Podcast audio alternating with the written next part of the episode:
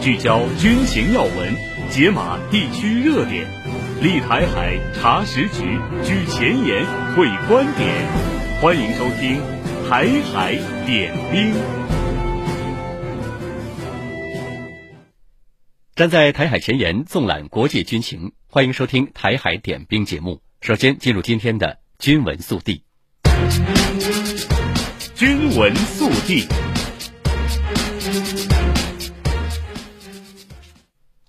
根据《中华人民共和国香港特别行政区驻军法》规定，经中央军委批准，圆满完成香港防务任务的驻香港部队部分陆海空军官于十二月三十号离开香港，返回内地部队工作。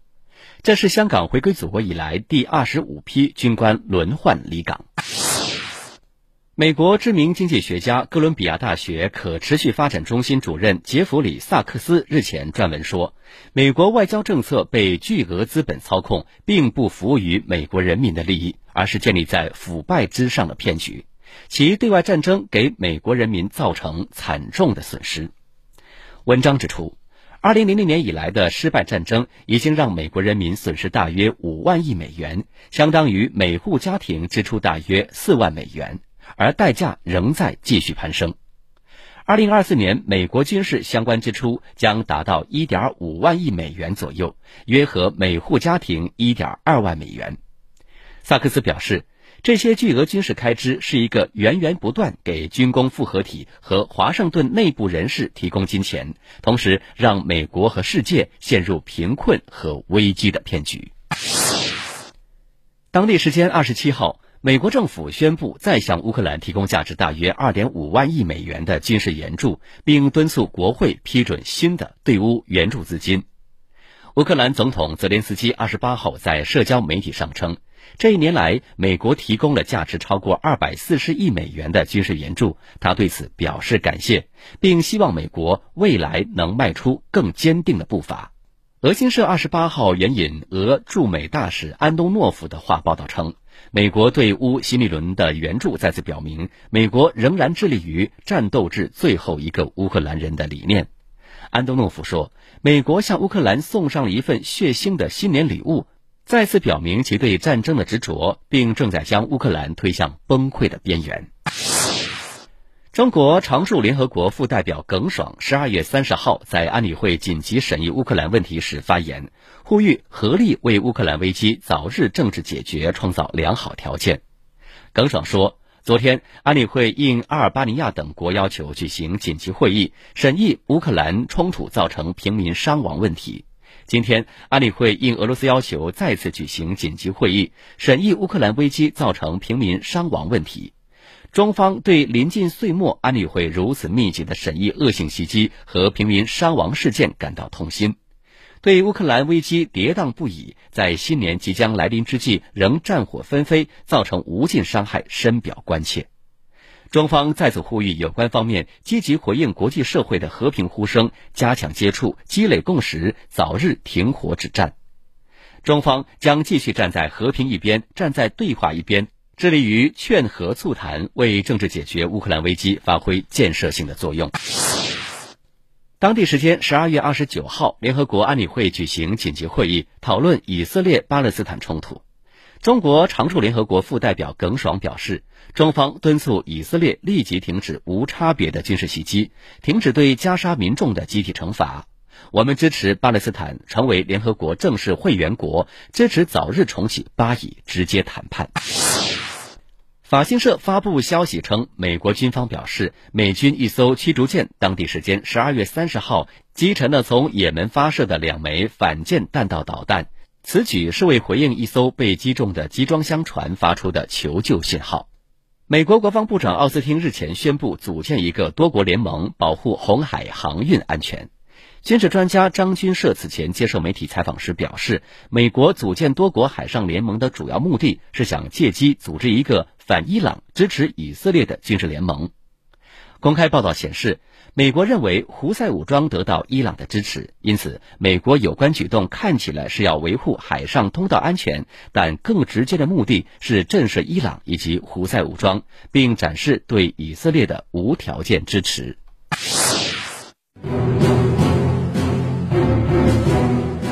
聚焦军情要闻，解码地区热点，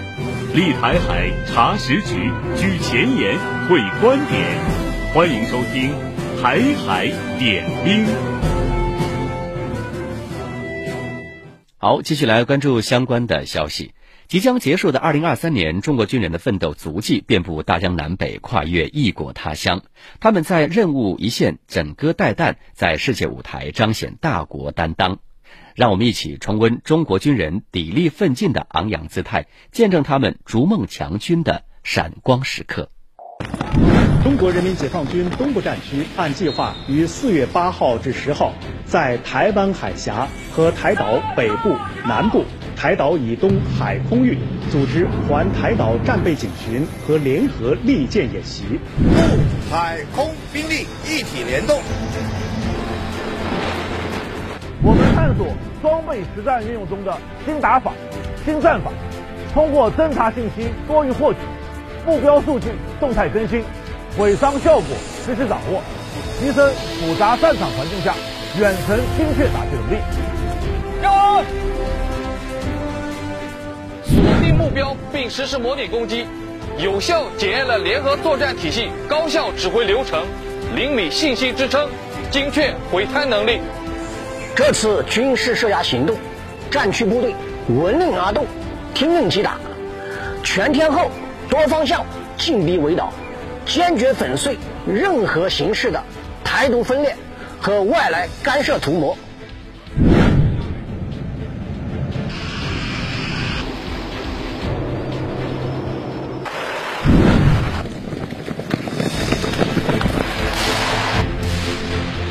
根据部队年度训练计划，从十一月二十五号起，中国人民解放军南部战区组织战区陆军部队为中缅边境我方一侧举行为期三天的实战化演训，重点检验战区部队快速机动、边境封控、火力打击等作战能力。中俄两军日前组织实施第六次联合空中战略巡航。根据中俄两军年度合作计划，十二月十四号，双方在日本海、东海相关空域组织实施第七次联合空中战略巡航。联合突破各组按照预定计划展开攻击行动。第一，我是三六两，迅速前出，对战场实施侦察。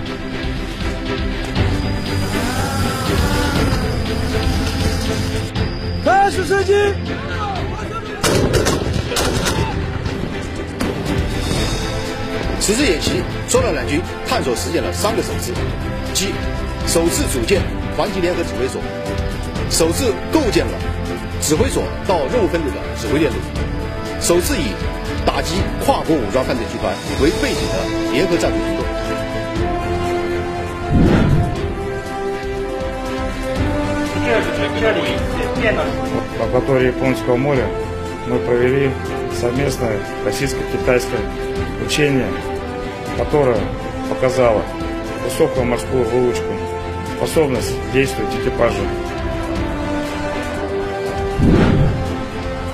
在空战中，泰方飞行员的战术动作泼辣大胆。在联训中，我们也学到了一些好的经验做法，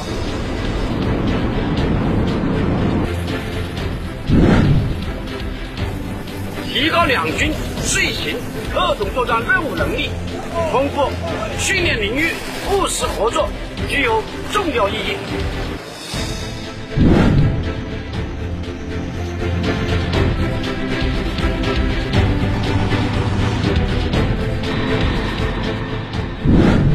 八月二十八号，中巴雄鹰十空军联合训练在中国境内拉开帷幕，这也是中国和巴基斯坦两国空军第十次开展联合训练。中巴空军派出歼击机、预警机等多型飞机，以及地空导弹、雷达、通信等地面力量参训。此次联合训练，我们通过全要素、全流程演练，共同研究探索联合作战指挥控制相关问题。在相互学习借鉴中，全面拓展联训内容，提升联合作战能力。精准破袭重要目标，有效提升了反恐作战能力。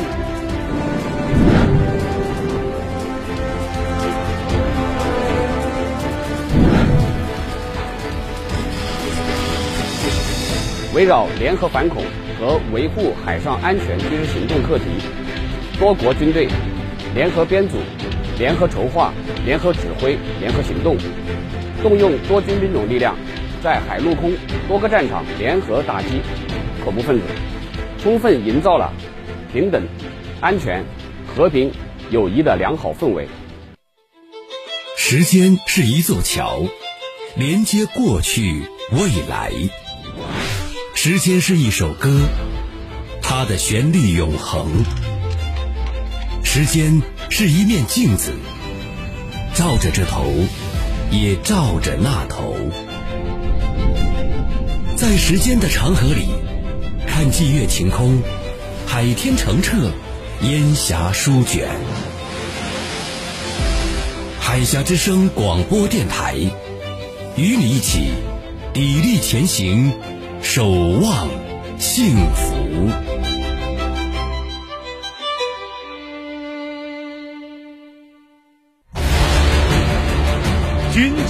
观察。好，欢迎您继续锁定收听台海点兵节目。我们进入今天的军情观察环节。近日，中央广播电视总台发布二零二三年十大国际军事新闻。我们有请原国防大学副教授、江苏海院士官学院院长、海峡之声特约军事观察员袁周和我们一起来解读一下。听众朋友们，大家好，我是海峡之声特约军事观察员袁周。中央广播电视总台发布了二零二三年十大国内、十大国际军事新闻。今天呢，我们来关注一下央广发布的这些二零二三年重大国际军事新闻。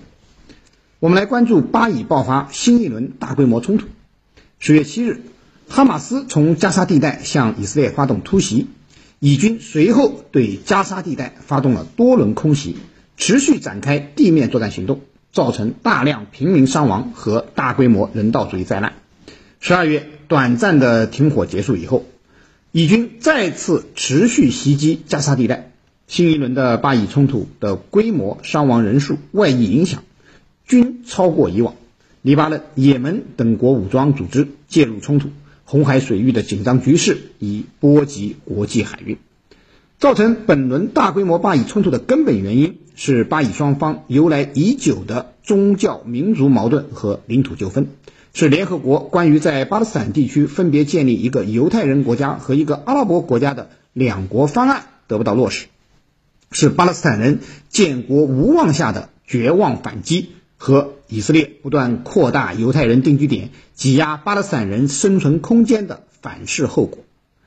本轮巴以冲突爆发之后，国际社会强烈呼吁和平，强烈谴责反人道主义的恶行。然而，由于美国在本轮巴以冲突中拉偏架，否决了联合国安理会的相关决议，致使联合国安理会未能就敦促双方停火止战达成一致，巴以冲突仍在持续蔓延。解决巴以冲突的根本之策是尽快实现停火，落实联合国两国方案，推动巴以全面和解。我们来关注俄乌冲突持续，和平曙光难现。二零二三年，俄乌冲突延宕不止，交战双方反复拉锯，使冲突陷入僵持状态。美西方不断向乌克兰输血，提供大规模军事援助，意在利用乌克兰消耗俄罗斯。乌克兰则在美西方的大力援助下，在扎波罗热、顿涅茨克方向发动了大反攻。俄罗斯在顶住美西方前所未有的严厉制裁，并在乌东方向调整了防御部署，通过发挥自身兵力和火力上的优势，大量歼灭乌军有生力量，先后夺占了巴赫穆特和马林卡等乌军构筑的乌东堡垒，从而使乌克兰的大反攻不得不以失利告终。在乌克兰反攻无果。美西方援乌负担沉重的背景下，美西方出现了乌克兰疲劳症，美国和欧盟纷纷否决了大规模对乌援助计划，乌克兰政府面临严重的军事和财政压力，乌克兰内部也出现了以乌军总司令扎卢日内为首的停战派和以乌克兰总统泽连斯基为代表的主战派的矛盾。然而，由于俄乌双方在谈判条件、和平愿景等方面存在根本性分歧，加上美西方的深度介入，目前俄乌通过谈判实现和平的前景既不明朗，更不乐观。我们来关注中美军方高层重启对话。十二月二十一日，中央军委委员、军委联合参谋部参谋长刘振立应约与美军参联会主席布朗进行视频通话，这标志着中美军方高层在中断交流超过一年后正式重启对话。中美两国作为全球最重要的经济体和军事大国，两国的关系不仅关系到两国自身的发展。更直接影响着全球的和平与繁荣，因此这次中美军方高层的对话备受国际社会的关注。中美军方重启高层对话，有利于两国增进军事互信，避免战略误判，有利于促进地区稳定和世界和平。然而，我们也注意到，中美关系出现的问题，责任完全在于美方。正是由于美国将中国视为战略竞争对手，并无视中国的核心利益和关键诉求，顽固坚持对华遏制和围堵政策，才造成了中美的关系紧张。两国两军只有在平等互利、相互尊重的基础上开展交流合作，才能不断增进相互了解，推进务实合作，使两国两军关系真正稳下来、好起来。我们来关注。美英澳潜艇合作引发国际社会担忧。十二月，国际原子能机构理事会在奥地利召开了第十一次会议，美英澳核潜艇合作问题正式列入机构会议议程。二零二一年九月十五日，美国、英国和澳大利亚三国宣布建立所谓三边安全伙伴关系。美英两个拥有核武器的国家将帮助澳大利亚海军建立核潜艇部队。今年三月十四日。美国总统拜登、英国首相苏纳克以及澳大利亚总理阿尔巴尼斯在美国圣迭戈海军基地宣布三方核潜艇合作的详细方案，这意味着该项目正式进入实施阶段。澳大利亚装备和部署核潜艇，并发展相关核技术，将对本地区乃至全球地缘政治产生极其恶劣的影响，对全球和亚太地区的安全构成严重威胁。给国际核不扩散机制和机构全面保障监督体系带来严峻挑战。英美澳潜艇合作问题正式列入国际原子能机构理事会会议议程，表明了国际社会对该计划造成的恶劣影响的普遍担忧。我们来关注芬兰正式加入北约，成员国增至三十一个。四月四日，北大西洋公约组织在其位于布鲁塞尔的总部举行了芬兰加入北约仪式。宣布，芬兰正式成为该组织第三十一个成员国。二零二二年五月，芬兰和瑞典携手申请加入北约，但遭到了土耳其和匈牙利的反对。经过多轮谈判，二零二三年三月底，芬兰获得了所有三十个成员国的同意，并宣布四月四日正式入约。加入北约将标志着芬兰打破了维持数十年的中立，成为。北约这个世界上最大军事联盟组织的成员国之一，这无疑会增强北约在北欧地区的军事实力，对俄罗斯构成了极大的安全压力和威胁。国际地缘战略局势也会因此变得更加复杂。我们来关注俄罗斯暂停履行新削减战略武器条约。二月，俄罗斯宣布暂停履行新削减战略武器条约，美俄之间仅存的双边核军控条约名存实亡。美欧与俄罗斯长期存在结构性矛盾，都将相关领域的军控谈判作为重要的博弈手段。俄罗斯暂停履行新削减战略武器条约，折射出当前国际安全环境正在经历冷战以来最深刻的变化。切实维护建立在国际法基础上的国际军控体系，维护全球战略稳定和世界和平，已经成为摆在国际社会面前的重要的现实课题。时事新闻劲爆开讲，海峡军情权威评说，历史人文全景呈现，生动两岸，冷暖同行。这里是海峡之声广播电台。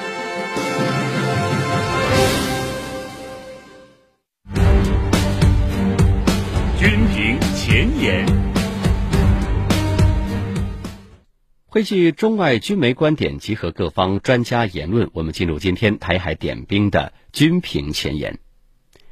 我们来看一篇军政评工作室发表的评论：天价军费能买来美国的绝对安全吗？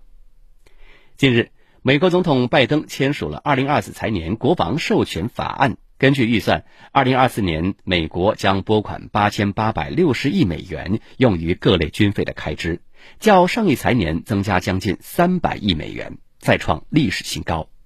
相当于美国以全球百分之四的人口花掉全球百分之四十的军费，这个比例着实让人吃惊。按理说，如此天文数字的巨额军费支出，理应有强大的财政基础做后盾。然而，有意思的是，目前美国国债高筑，已突破了三十万亿美元，而国内民生同样是非常的艰难。可尽管如此，美国政客们还是满脑子的政治算计，拆民生的东墙，补武力的西墙，执意维持本国在军事上的强势形象。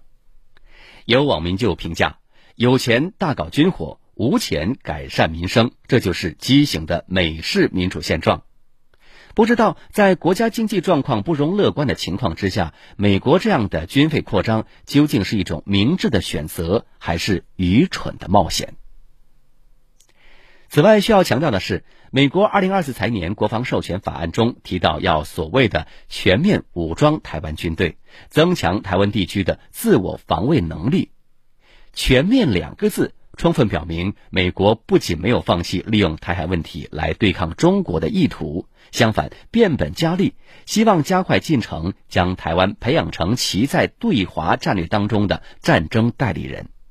还是那句话，台湾问题纯属中国内政，不容任何外来干涉。以台制华注定失败，以武谋独，死路一条。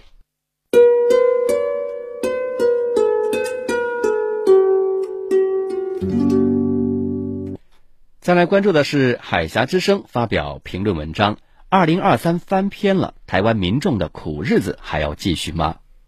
文章指出，民进党上台近八年，利用行政资源，打着民主旗号，大搞以外谋独、绿色恐怖，各种弊案不断，特别是把两岸关系推向兵凶战危的险境，使台湾成为世界上最危险的地方。党内民众深受其害，早已怨声载道。如果二零二四年还是民进党所谓执政，那不是台湾民众的苦日子到了头，而是这样的苦日子还在后头。民进党上台近八年，挥霍台湾民众二百二十多亿美元血汗钱，向美国高价购买二手武器。根据岛内有关部门预计，二零二三年度民进党当局负债总额将激增到六万六千七百四十八亿元新台币。掏空台湾，台湾地区人均负债二十七点一万元新台币，创下历史新高，完全是债留子孙，甚至是债留曾孙。睡前放下手机，让你的耳朵回归平静。清晨拉开窗帘，用饱满的笑容迎接阳光。早睡早起，每个健康的睡眠都让你拥抱更好的明天。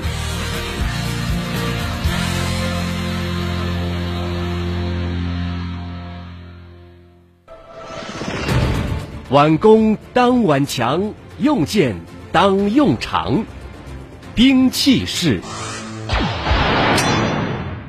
好，欢迎您继续锁定收听台海点兵节目。我们今天的兵器室环节呢，再次邀请原国防大学副教授、江苏海院士官学院院长、海峡之声特约军事观察员袁周老师为大家介绍俄罗斯的运输直升机。听众朋友们，大家好，我是袁周。今天呢，我将和大家聊聊俄罗斯军队装备的运输直升机。作为实施空中兵力机动的重要工具，运输直升机啊，在现代战争中同样有着非常重要的作用。俄罗斯军队呢，一直都非常重视运输直升机这一装备，不仅继承了数量众多的前苏联红军留下的运输直升机，并且呢，持续对这些老旧的运输直升机啊进行延寿和维护。同时呢，还致力于研发更新性能更为优异的新型运输直升机。目前呢，俄罗斯装备的运输直升机主要有米八、米十七、米幺拐幺、米二六等型号。米八直升机呢，是前苏联研制的一种双发无叶单旋翼的中型运输直升机。米八装备了两台 TV 二杠幺幺七型涡轴发动机，最大起飞重量约为十二吨，正常情况下可内置四千公斤载荷。同时呢，还能外挂三千公斤的载荷，是一款性能非常优异的中型直升机。米八直升机呢，设有一个宽大的泵式尾门，并带有跳板，打开尾门可以搭载吉普车级别的轻型作战车辆。军用型的米八直升机在机头还可以吊挂一挺十二点七毫米机枪，同时呢，机身两侧可以设置三个外挂点，呃，可以挂载多联装的火箭发射槽，也可以用于携带 AT 二鹰拍一类的机载反坦克导弹，其火力强度甚至超越了一般的武装直升机。米八直升机呢，还是世界上产量数量最多的直升机。从一九六一年投产以来，米八和它的衍生型总量已经超过了一万两千余架，仅俄罗斯现在就有六百多架在服役。米十七呢，则是一款问世于二十世纪八十年代初的单旋翼带尾桨中型运输机，被西方称为“河马”。从这个绰号上，我们就可以看出其身形之巨、容量之大。作为米八直升机的升级改造版，米十七的度量确实相当可观。宽大的机舱设计使其能够搭载某些类型的突击车，或者三十多名全副武装的士兵执行突击作战任务。一架米十七可以装载的载荷差不多相当于两架黑鹰直升机的装载量。不仅如此，米十七还很皮实，不仅能够在高原等恶劣环境中飞行，而且呢，即使中弹也可以照飞不误。二零一五年叙利亚战场上，一架米十七直升机被防空导弹击中，一台发动机严重受损。即便如此，它依旧没有坠毁，是成功的返航了。米幺拐幺直升机呢，是著名的米八 T 和米十七的现代化改进型，性能的可靠性比米八 T 和米十七都有显著的提高。米幺拐幺直升机重约十二吨，载负量为四吨，最多可以搭载四十名士兵。呃，若以每小时二百五十公里的速度巡航，则可以覆盖五百九十公里的航行范围。这种直升机啊，还可以配备反坦克导弹、C 八型非制导火箭、两门双联装二十三毫米航空机炮，而且呢，还可以在机头和机尾安装七点六二毫米移动机枪，是一款兼具运输与武装功能的通用直升机。那么，俄罗斯装备的米二十六是世界上最大的直升机，该机长四十米。货舱宽三点二米，配备了两台燃气涡轮发动机，最大起飞重量达到了五十六吨，最大负载量可以达到二十吨之巨，运载量甚至超过了美国的 C 幺三零大力神运输机，是直升机中的大力神。奔跑，让风带走心中的疲惫；跳跃，让呐喊带走生活的不甘。每一次挥洒汗水。都是与生命的对话，每一次呼吸都是对未来的期许。锻炼不是目标，而是习惯。奔跑不只追求速度，更追求前进的意义。运动为生命画上健康的色彩。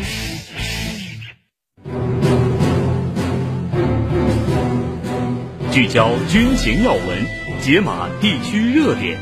立台海查实局，举前沿会观点，欢迎收听《台海点兵》。好，听众朋友，以上就是今天《台海点兵》的所有内容。站在台海前沿，纵览国际军情，这里是《台海点兵》，我们明天同一时间再会。